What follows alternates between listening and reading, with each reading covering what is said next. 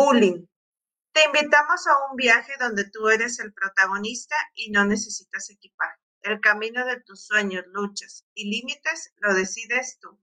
Bienvenidos a este sexto viaje en vuelo esencial LPH. Nuestra pista oralmultimedia.org está lista. Hoy los acompañaremos Leti Vargas y Angélica Castañeda.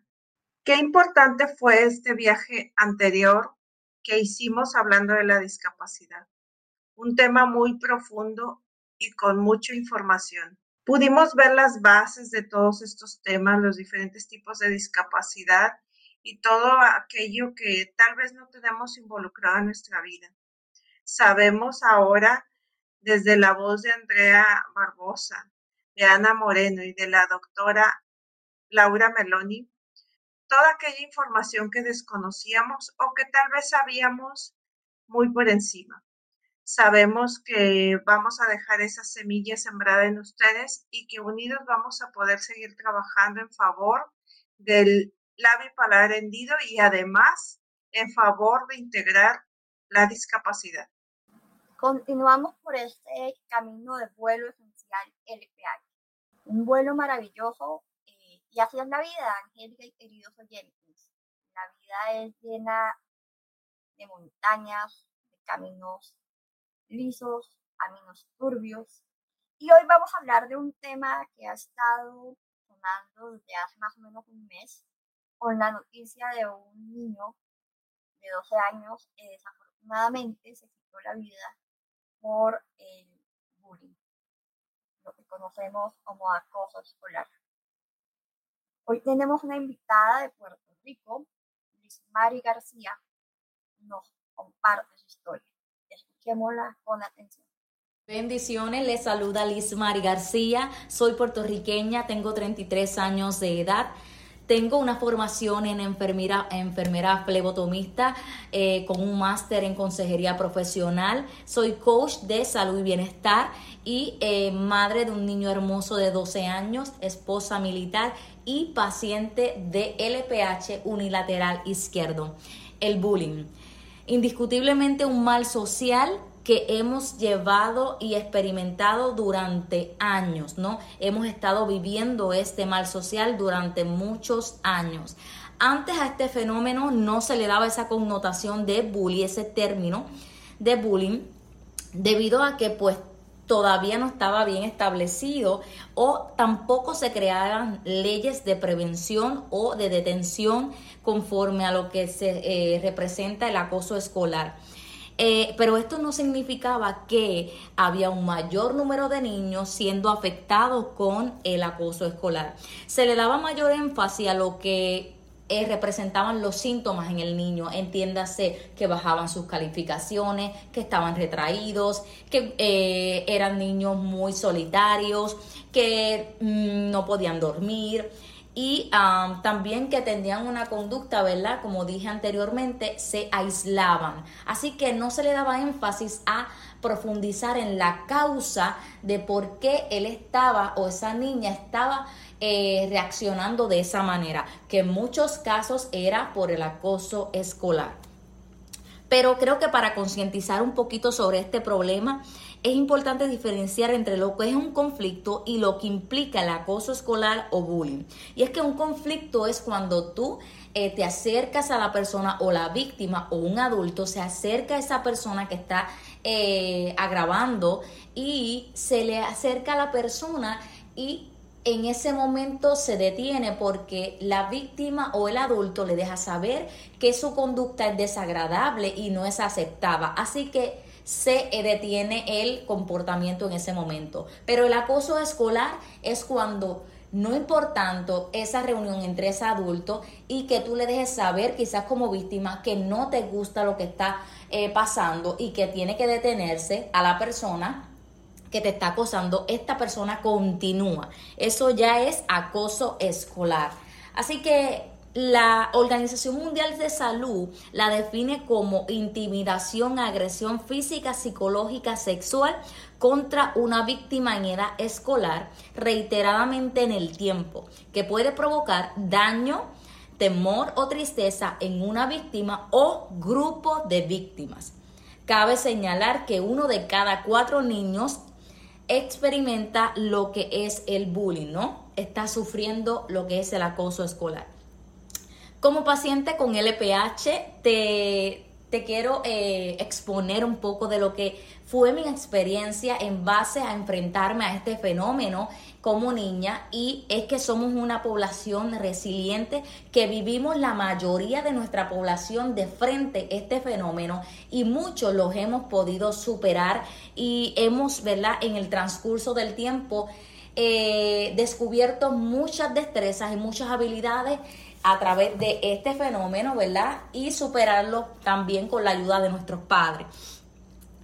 Para hacerte un poco de breve mi historia, tengo cinco hermanos y soy la menor de tres hermanas. Mi madre nunca me había hecho sentir diferente, pero tampoco me había explicado lo que era mi condición. Así que eh, mi niña, mi niñez fue normal relativamente, ¿ok? A los cinco años me di cuenta de mi cicatriz por la mirada atónita de mis compañeros de clase en kindergarten en los primeros años de primaria, ¿no? Cuando mi madre me lleva y eh, pues me veo diferente en la mirada de mis compañeros porque me observaban y tocaban mi rostro en el área de mi cicatriz.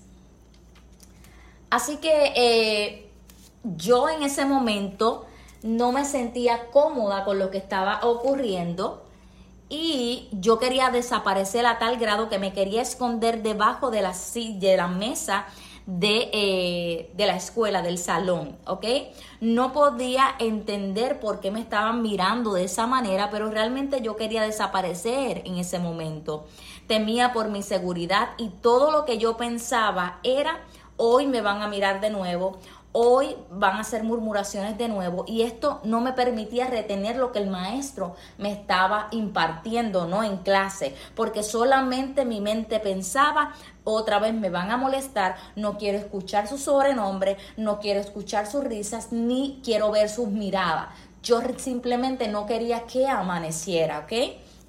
Porque sabía lo que iba a experimentar. Eh, conforme pasó el tiempo, ¿verdad? Estos eventos se aumentaban conforme yo pasaba de grado. Y eh, cabe señalar que también yo no conciliaba el sueño porque, como dije anteriormente, yo no quería regresar a la escuela.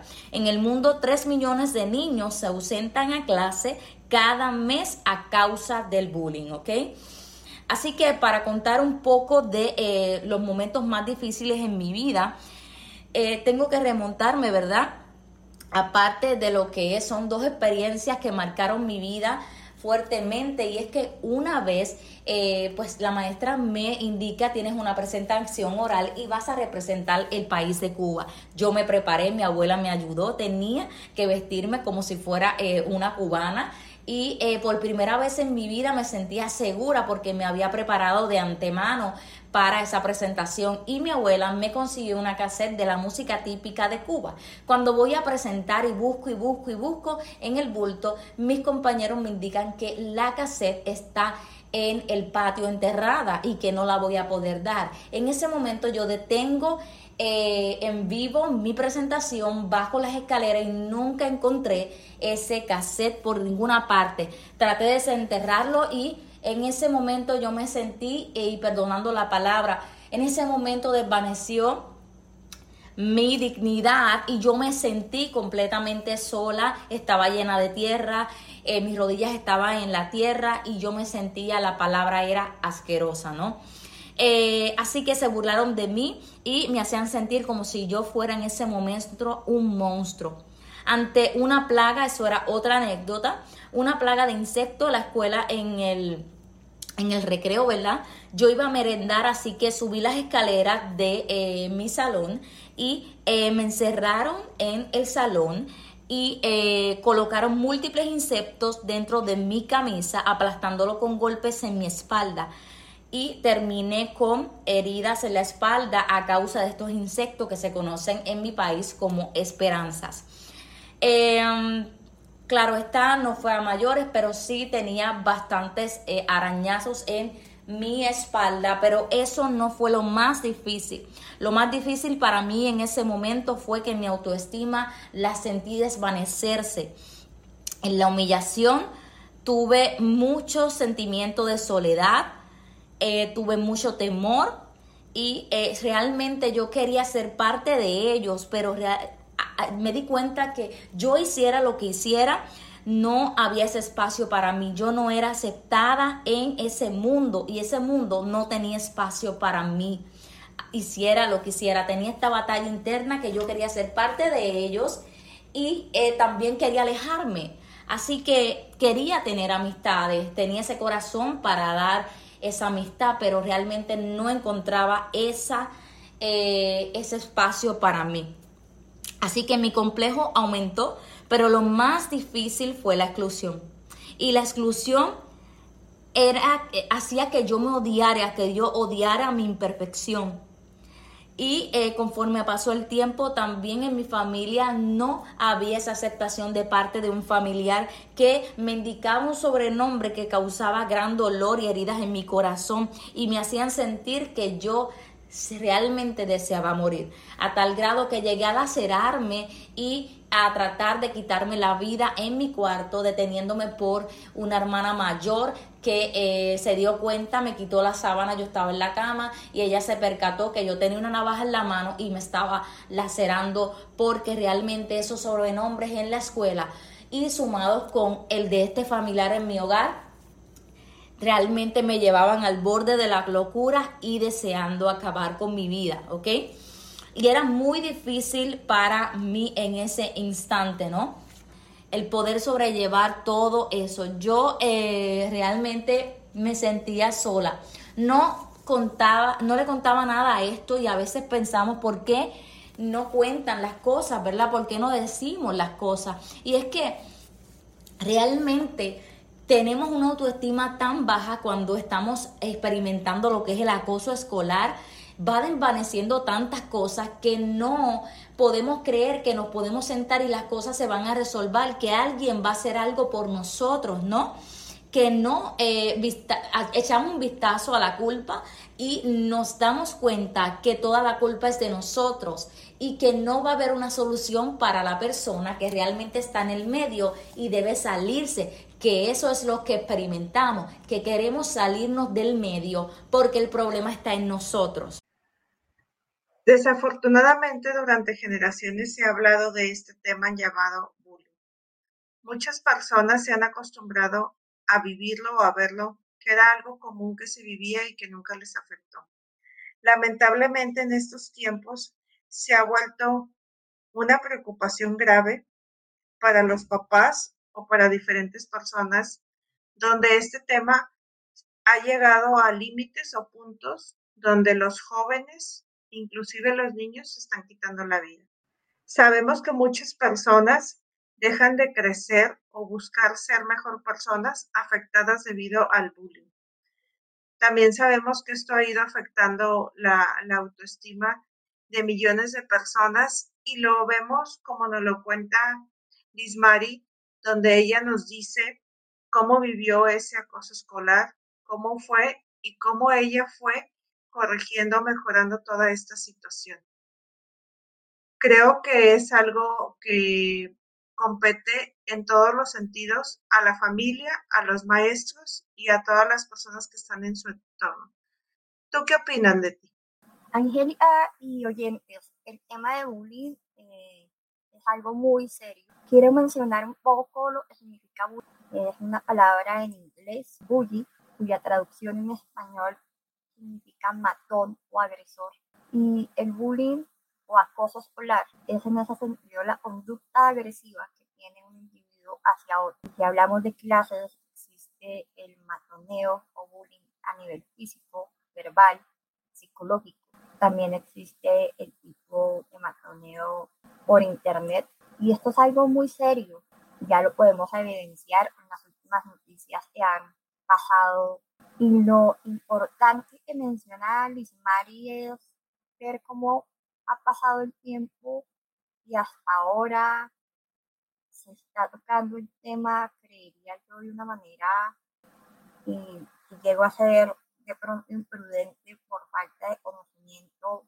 Mil disculpas, pero a veces uno siente que no, es, no está lo suficientemente reglamentado a pesar de que los colegios, tengo conocimiento que cada uno de las escuelas y colegios deben tener estipulado en su eh, protocolo de educación manejo acerca del tema. Realmente cómo la sociedad, cómo nosotros podemos dirigirnos a qué dependencia. En Colombia no conozco esos pasos, Angélica, no sé si en México hay algunos parámetros para eh, manejar estos casos de bullying. De acuerdo a la información que estuvimos platicando tú y yo, y encontré que la Secretaría de Educación Pública, llamada la SEP acá en México, sí hay un programa para que no sucedan. Hay un teléfono donde pueden denunciar el acoso escolar. De nosotros depende que esto se promueva, ¿verdad? Que se promueva en favor de todos aquellos que están siendo violentados, porque yo creo que todos en alguna parte de nuestra vida hemos vivido bullying. Yo lo viví cuando era niña y me costó mucho entender situaciones de las que se reían de mí. Entonces ahora que ya soy adulta, pues vas reflexionando y vas cambiándolo. ¿Por qué se burlan o por qué juzgan o critican la apariencia, la forma de hablar? En este caso que hablamos del la bipolar hendido, la cicatriz que hay en el rostro. Lo que hemos ido hablando durante estos programas que se dejan ir por la primera impresión visual y dejan o eliminan completamente a la persona y al ser humano. Totalmente de acuerdo, Angélica, y esto no solamente va dirigido a un tipo específica, esto nos toca a todos. ¿Por qué se burlan de, de alguien? No lo logro entender. Es, no sé, Angélica, es una cuestión como, como de respeto por el otro y por uno mismo. Estaba en mi época escolar, se burlaban, me arremedaban, y es importante que los niños aprendan a hablar, que tengan las herramientas para decir, me está pasando esto. Porque a veces la comunicación no es tan fácil. Eh, si, para nosotros los adultos es complicado a veces tocar temas donde hay conflictos, imagínate un niño. Y es complicado porque recuerdo en la época que, que viví bullying, de pronto era, no entendía qué estaba pasando, por qué se reían, en lo personal, yo tengo un problema de pronunciación. Entonces, a veces ellos señalaban y se reían de mi forma de hablar. Hace mucho tiempo escuchaba una reflexión que decía, no le digas a una persona que ves con obesidad, no le digas que tiene obesidad. Créeme que todos los días cuando se ve al espejo, ella ya lo sabe. No necesitas decírselo. El compromiso es de cada uno de nosotros. ¿Cómo empezamos a enseñarles a nuestros niños y jóvenes a resolver los conflictos. Los conflictos van a existir en el transcurrir de la vida. Lo importante es aprender a manejarlos, que no interfieran en nuestras vidas como lo está haciendo actualmente el bullying. Así que continuemos en vuelo esencial, LPH.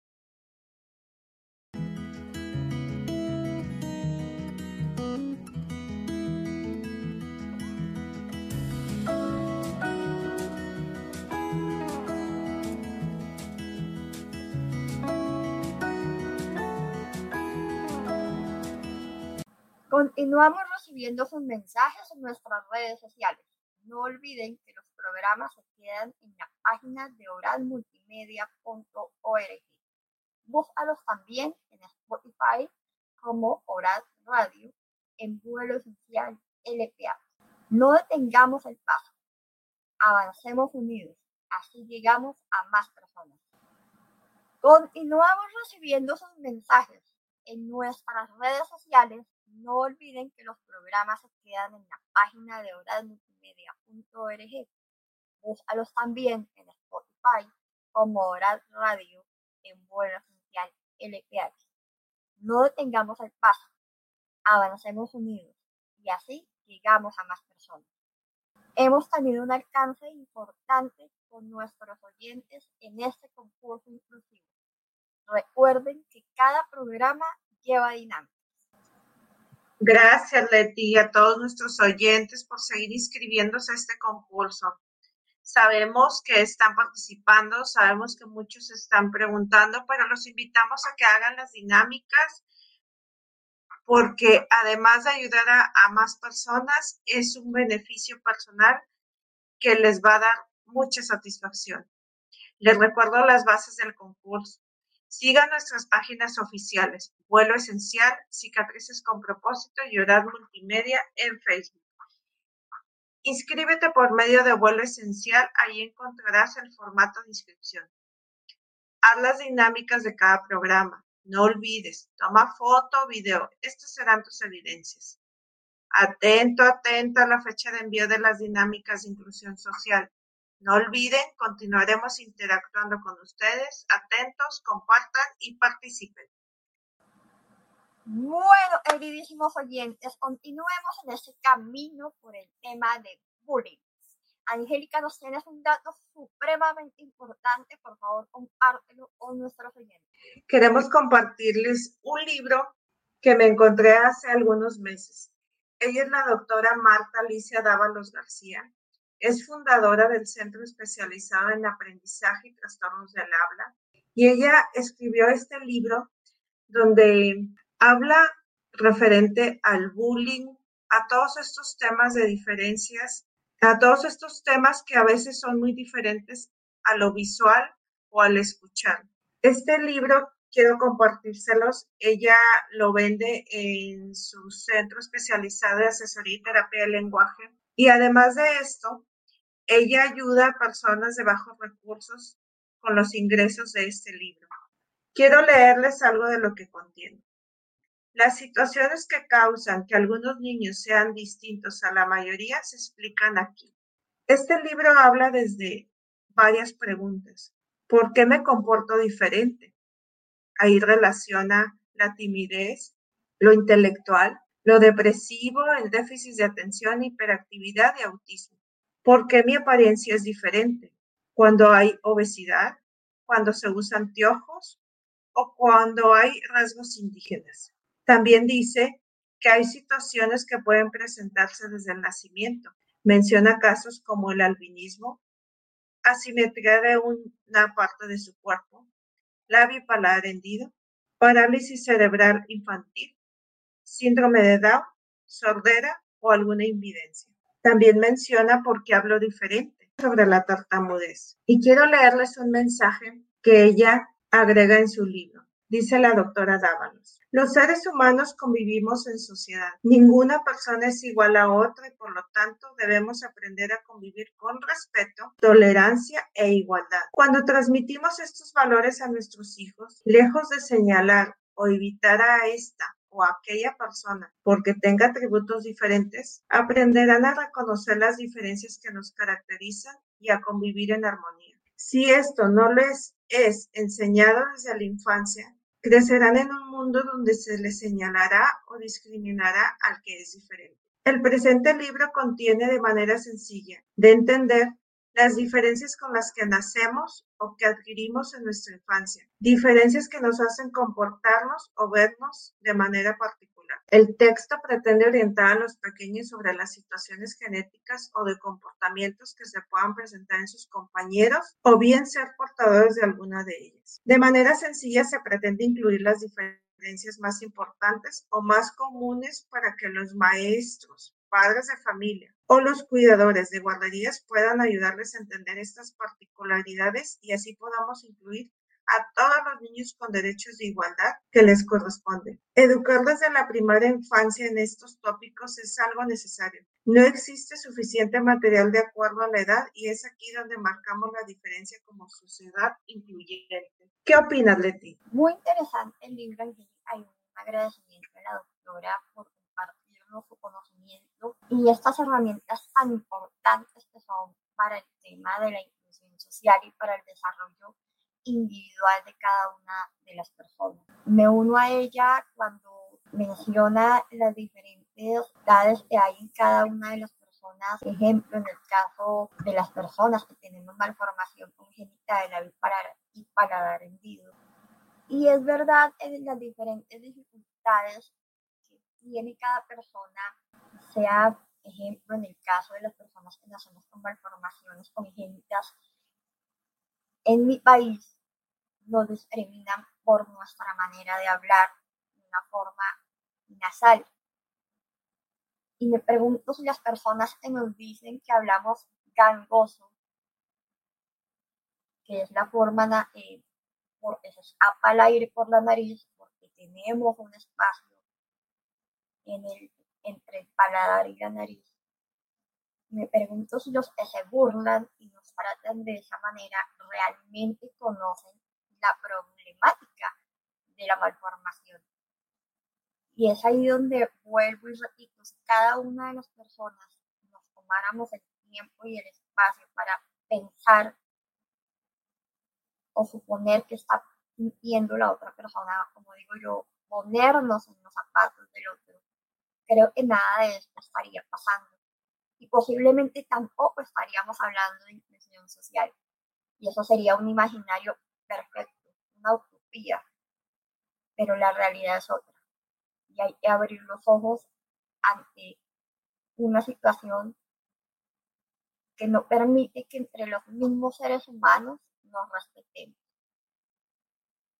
Con cosas tan sencillas como si eres delgada o gordita o tienes algún tipo de, dificultad em, ya médica, pues, la invitación en vuelo esencial y en cicatrices con propósito es a que nos unamos porque todos somos iguales. Todos somos seres humanos que sentimos que tenemos las mismas capacidades y no merecemos eh, hacernos la vida más difícil por sí. La vida ya es difícil. Continuemos, querida Angélica. Es común estos temas, Leti, que, que los estemos hablando porque es una forma de llevarlos a las personas. Sí, a mí también me encantaría que no estuviéramos hablando de esto y estuviéramos hablando de otras cosas quiero recalcar algo que ella menciona en su libro, donde dice que ella quiere o pretende con este libro incluir las diferencias, pero llevarlas a maestros, a los padres de familia y como que a esta sociedad que muchas veces ve ajenos o no ve cercanos los casos que a la vista parecen muy visuales, ¿verdad? Y además ella nos invita de una forma muy sencilla que se, los vamos a compartir más adelante, cómo plantea estos temas en su libro. En este caso nos compete hablar del labio paladar hendido y pedimos autorización de la doctora Marta Dávalos para en este programa poder leerles el compendio donde habla de este tema. Y de pronto cuando yo leí el libro completo, era como si de, tomara la posición de aquella persona que está siendo vulnerada, de aquella persona que está siendo dañada emocionalmente. Y cuando lo ves desde ese lado, y espero que cuando escuchen cómo leemos, cómo lo vive el niño con la bipolar hendido, puedan sensibilizarse y que me encantaría que este libro fuera y llegara a todas las escuelas, a todos los niños lo leyeran, y no porque nos estén patrocinando algo, no, no, porque el contenido que tiene este libro lo considero una forma muy sencilla, básica e importante de manejar todo este dolor que llevamos a las personas cuando no nos damos cuenta de qué están viviendo. Como nos comparte Leti, a veces juzgan o critican la forma de hablar de las personas con la bipolar herido pero cuando sabes todo el proceso que llevan, cuando sabes que pudieron no haber hablado, dices, qué maravilla que puedan hablar. En una de las consultas de mi hija, revisando sus oídos, revisando todo esto de la, iba a ser la operación del paladar, todo eso. Recuerdo perfectamente estaba sentada poniendo atención a lo que me decía la doctora y me acuerdo cómo me empieza a explicar la función de nuestra boca, de nuestra nariz, de nuestros oídos, de las cuerdas vocales, todo este contenido era como una lluvia de, fue muy importante porque fueron emociones. Solo recuerdo que me quedé sentada viendo a la doctora. Se me hizo un nudo en la garganta, como nuevamente lo siento, y mis ojos se llenaron de lágrimas. ¿En qué momento no comprendemos lo maravilloso que es nuestro cuerpo. ¿Y por qué saco este tema?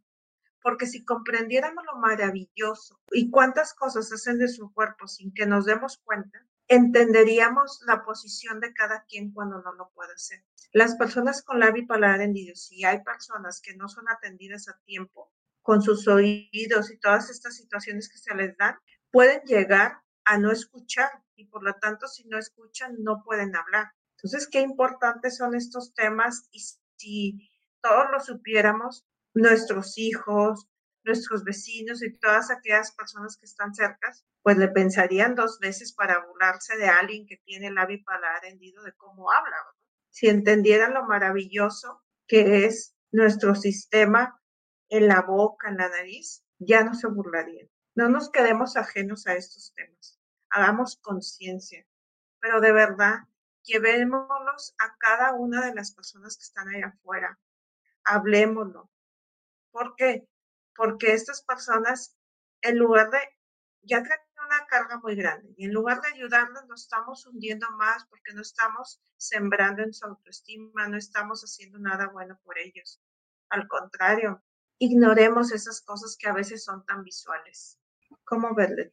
Mencionas es muy cierto, Angélica, y es las secuelas, por ejemplo, en mi caso y en el caso de muchas personas que nacimos con labio paladar hendido y que las demás personas no se dan cuenta, es precisamente el tema con la audición, que adicional a toda la discriminación que sufrimos por tener una cicatriz, tener la nariz chueca, en la boca torcida, ¿no? Porque se burlan de todo eso. Entonces, adicional a eso, también se burlan, en mi caso, por ser sorda. Y eso es muy complicado de manejar. Eh, hace poco heredé una niña también con un labio paladar hendido que le acaban de poner audífonos. Si para mí como adulto es complicado aceptar un aparato externo en mi cuerpo, tengo eh, tubos auditivos y tengo adicional a eso audífono. Imagínate una niña, tiene que entender que si no se pone el aparato no va a escuchar bien y que si uno no escucha en esta sociedad es peor. Y entonces me pongo a pensar en las personas que no sé si eh, eh, cómo ha avanzado la tecnología en este momento, si en los programas de radio las personas con, con, eh, son sordas totalmente tengan opción de escuchar radio, no sé, por medio de vibración. Sería buenísimo, ¿no? Pero a lo que hoy es, que si esto pasa con personas que tenemos un nivel de audición bajo y nos mortifican la existencia por tener la nariz chueca, una cicatriz en la boca, porque no tenemos los dientes derechitos, ahora súmele porque tenemos un aparato en el oído. Y es ahí donde los invitamos a que antes de criticar, antes de burlarse de alguien, ojalá se tomaran la molestia por lo menos de saber por cultura general qué le pasa a la otra. Sin más preámbulos, queridísima Angélica, porque ya me puse sentimental. Ya también yo me puse sentimental, pero vamos a leerles una parte del libro de la doctora Marta Dávalos y dice, hola, te voy a contar mi historia. Cuando yo me estaba formando en la pancita de mi mami, mi paladar y mi labio no se unieron en el centro de mi carita, y desde entonces he pasado por varias cirugías. Por eso mi voz la escuchas diferente. Tuve que aprender a usar el paladar hasta que me operaron, y se me escapaba un poco el aire por la nariz. También mis dientes están un poco separados y mi labio tiene una cicatriz. No nos gustan los chistes acerca de cómo hablamos. Me ha costado mucho hablar. Si supieras cómo he tenido terapias. También mi nariz es un poco plana. Aprendo igual que tú. Por favor, no me imites mi forma de hablar. Eso me ofende. No me rechaces por la apariencia de mi rostro. Solo quiero llevar una vida feliz igual que tú. Bueno, con esto los dejamos. Si quieren información de dónde obtener el libro, en la página de Vuelo Esencial les dejo el dato. Continuemos con nuestro vuelo esencial LPH.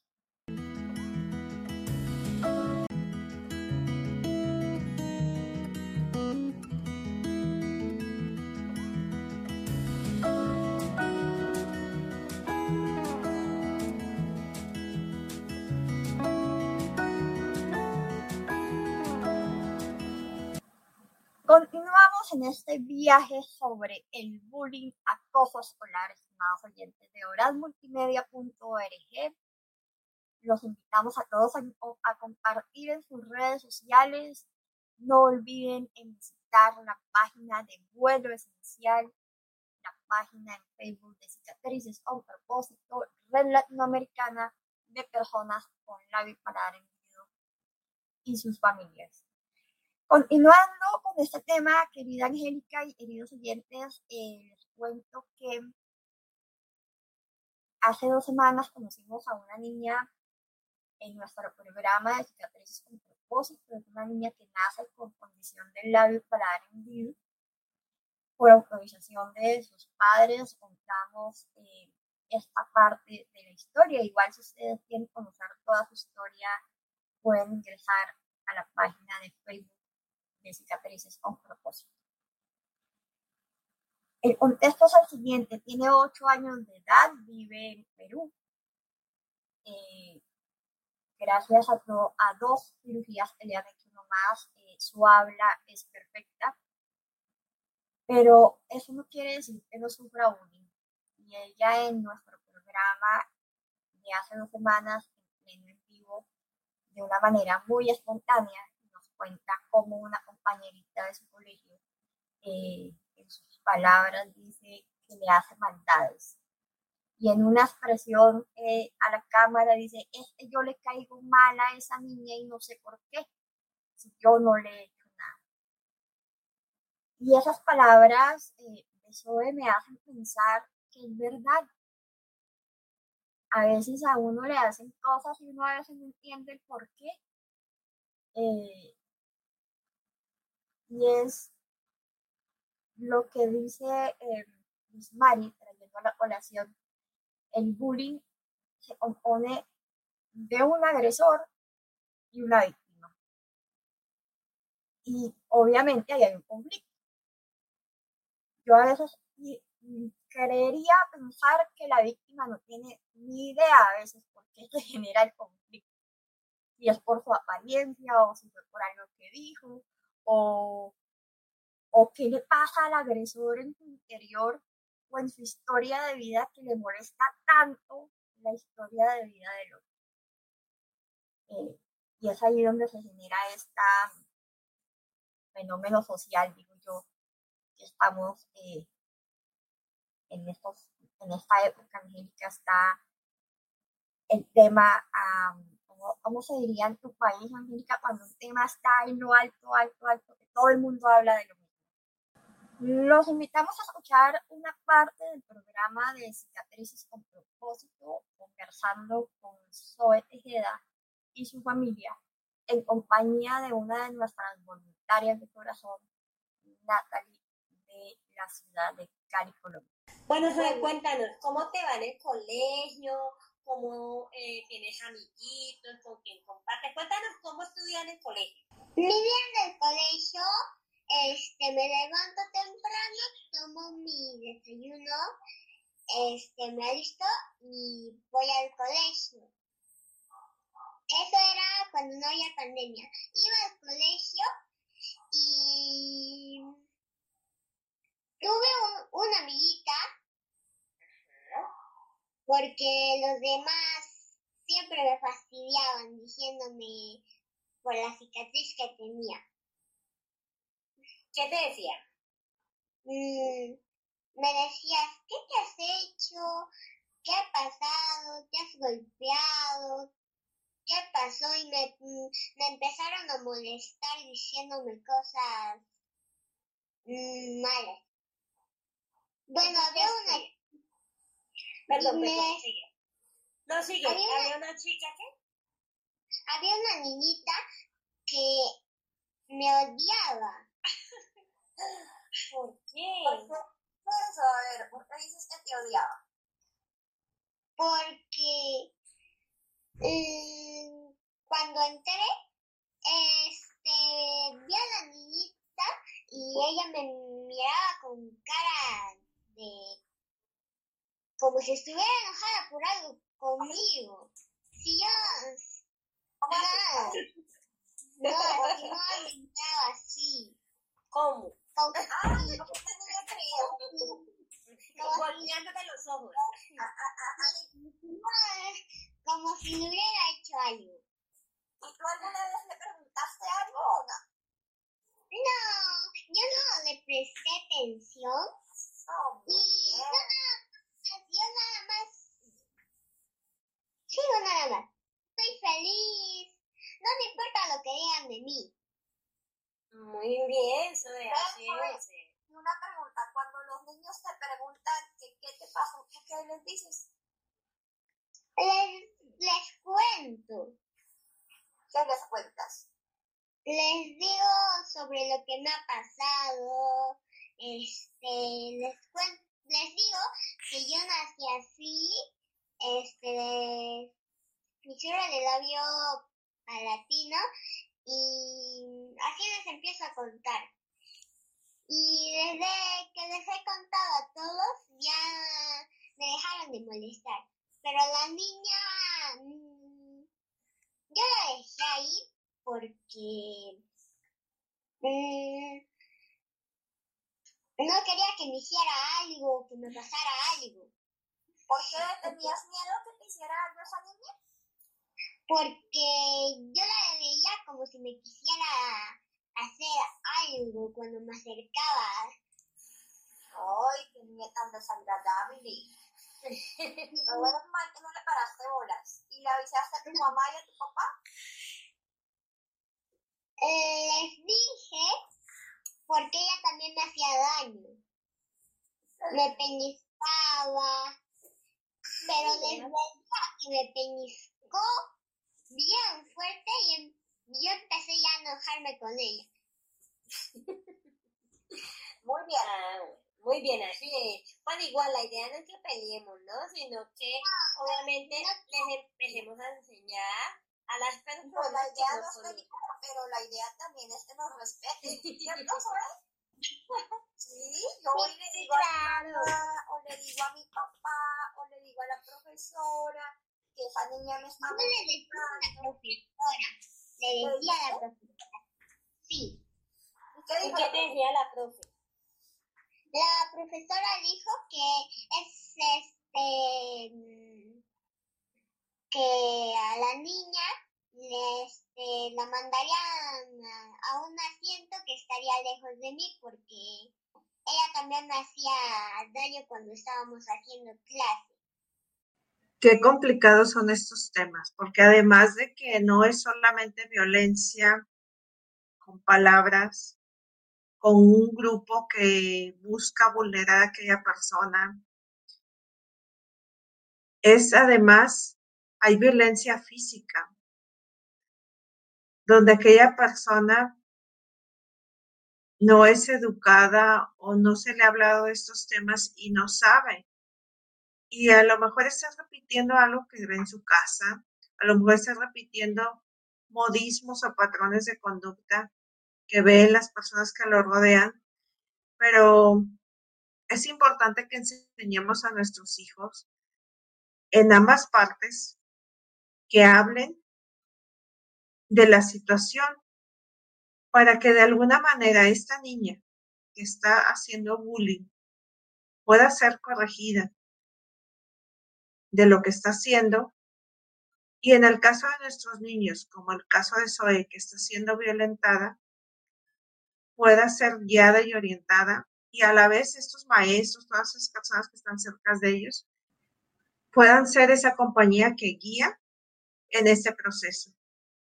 Sabemos que no queremos poner en un contexto de malo o bueno, simplemente es una persona que está ignorante a la situación que está viviendo aquello y que de alguna forma no se le ha enseñado el respeto y los valores que lo llevan a no violentar a nadie. Sí, escuchando a una niña tan pequeña eh, contándonos acerca de, vive, no, me pone a pensar, eh, primero es muy valiente, eh, porque lo dijo en un espacio, en un espacio abierto. Eh, lo otro es, es, esas son las herramientas de las que habla mi Mari, en empoderarnos, en tener una alta autoestima. Lo que nos compartió Zoe eh, hace dos semanas de manera personal me llegó al alma, porque como escuchar a una niña tan pequeña expresando en una red social tan amplia lo que está viviendo y, de alguna manera ver en su carita esa desilusión de que, oiga, hay una persona y me ha molestado por X cantidad de tiempo y de alguna manera no, no tuvo el colegio en ese momento la reacción para parar esa situación. Reaccionaron cuando eh, Zoe toma una actitud de no dejarse. Eh, ahí sí reaccionan.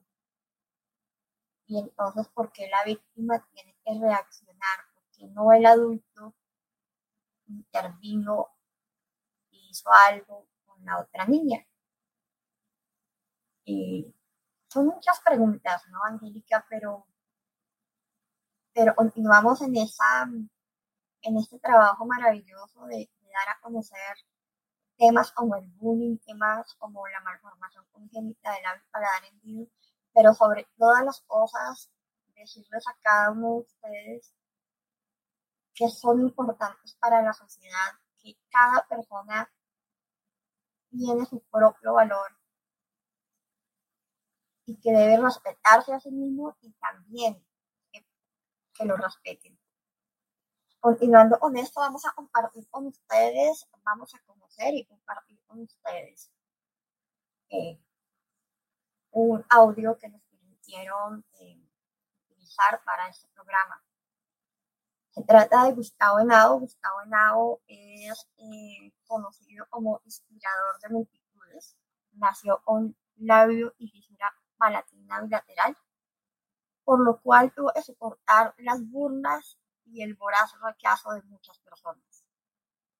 Pese a su notoria eh, condición por labio paladar hendido, actualmente es uno de los oradores más influyentes en las redes sociales y en el mundo. Así que escuchemos a Gustavo Nau que dice acerca del grupo donde había un delantero, ya él me había golpeado, se estaban riendo de mí y Chucho se da cuenta, o sea, Chucho inmediatamente se da cuenta. Él manda a parar el entrenamiento, estábamos jugando, él manda a parar todo el entrenamiento, nos sienta allí. Él empieza a hablar con los niños de una manera, hoy lo recuerdo tan didáctica, con tanto amor. O sea, él no, no vino gritando, no vino diciendo, ¿qué es lo que estoy escuchando? No, no, él empezó a contar cómo había nacido yo. Él empieza a contarle a los niños cómo, cómo, cómo, cómo nací yo, cuáles son mis retos para hablar, para comer. Y Chucho dice algo como eso. Él dice, yo no me imagino cómo son los días de Gustavo en la escuela. Yo no me imagino cómo son los días, todos los días Gustavo llegar a su escuela y ser rechazado, cómo se burlan de él. Yo creo que en su corazón, él piensa que al llegar a la escuela de fútbol no va a encontrar eso pero yo estoy viendo que tristemente está consiguiendo exactamente igual y yo no quiero que eso pase. Él está hablando, yo estoy llorando, estoy tratando de, no llorar, pero obviamente estoy llorando en ese momento. Pero hizo algo que a mí me quebró muchísimo y fue que él, él manda al capitán, lo pone de pie, le quita la cinta de capitán y me llama. Cuando me llama, él dice, aquí en Real Juventud, así se llamaba la escuela de fútbol, en Real Juventud esta cinta de capitán no la tiene el mejor jugador, ni el que más se destaque, el que haga más goles. En este equipo, la cinta de capitán la tiene el mejor ser humano. Me coloca la cinta y en ese momento hubo algo que a mí me quitó la barrera mental que yo tenía hacia los niños. O sea, para mí los niños era sinónimo de crueldad. O sea, para mí un niño igual crueldad. De manera automática los niños empezaron a pararse. Chucho no se lo pidió los niños empezaron a pararse, a abrazarme, a pedirme perdón. Yo podía ver en, sus ojos, en los ojos de esos niños, la bondad. O sea, Minorca, yo no vi, yo no vi la, o sea, en esos, en los ojos de esos niños por primera vez yo vi que ya no, no somos malos, ellos no son malos. O sea, somos iguales. Y los niños se me acercaban y me pedían perdón, de ahí en adelante todo cambió, ya no era el boquinche, ahora la escuela de fútbol era Tavo, ahora ya era Tavo, ahora ya no me, ahora me salía con ellos cuando terminaba eh, el, partido, ya, ya quería eh, caminar con ellos hasta mi casa, porque ya tenía un grupito que me miraba diferente, gracias a Chucho. Y, qué bonito que probablemente esos niños no tuvieron a, un padre como Chucho en su casa, pero sí hubo alguien que se preocupó, que, que vio lo que yo podía estar sintiendo, lo sintió y, y con un gesto hermoso cambió mi realidad por completo. Si Chucho tan solo supiere lo que hizo en ese momento, no, no sé hasta dónde pudiera dimensionar eh, las consecuencias de sus actos. No, y lo dices en el libro, por eso eso me impactó mucho porque lo narras de una manera, yo sentía que estaba contigo allí, yo me podía imaginar la cara de cada niño, primero con su crueldad y después abrazándote.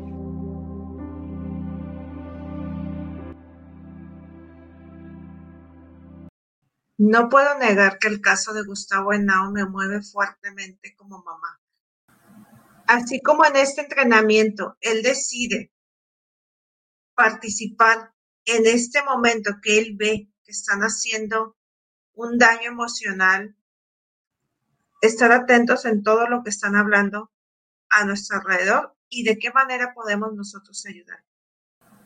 El mundo, Angélica, está atravesando por una situación histórica cuando tú le haces caso a tu corazón, no tanto a la sociedad, creo que las cosas empiezan a mejorar y empiezas a ver el mundo de otra manera.